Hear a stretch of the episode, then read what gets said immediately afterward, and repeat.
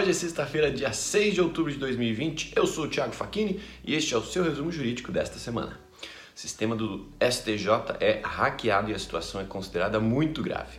Segundo o STJ, um ataque hacker na última terça-feira bloqueou a base de dados dos processos em andamento e paralisou totalmente os trabalhos até semana que vem. A tramitação normal dos processos foi suspensa, já que o acesso ao sistema da corte está bloqueado. Até mesmo o acesso ao servidor de e-mails está fora do ar. A Polícia Federal e o setor de informática do STJ analisam a extensão do ataque e de que forma poderão contornar o problema.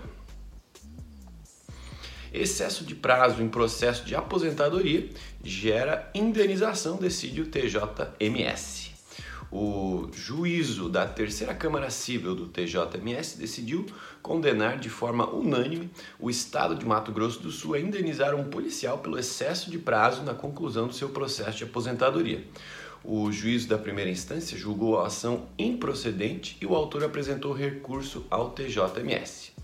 Uh, na apelação, o servidor alega que não há justifica plausível para um atraso de um procedimento objetivo e que a ineficiência do Estado o prejudicou.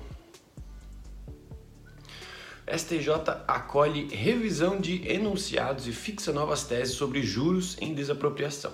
A primeira sessão do Superior Tribunal de Justiça acolheu em parte uma proposta de revisão de teses de recursos repetitivos e de enunciados de súmula sobre juros compensatórios, juros moratórios e honorários advocatícios em ações expropriatórias de imóveis.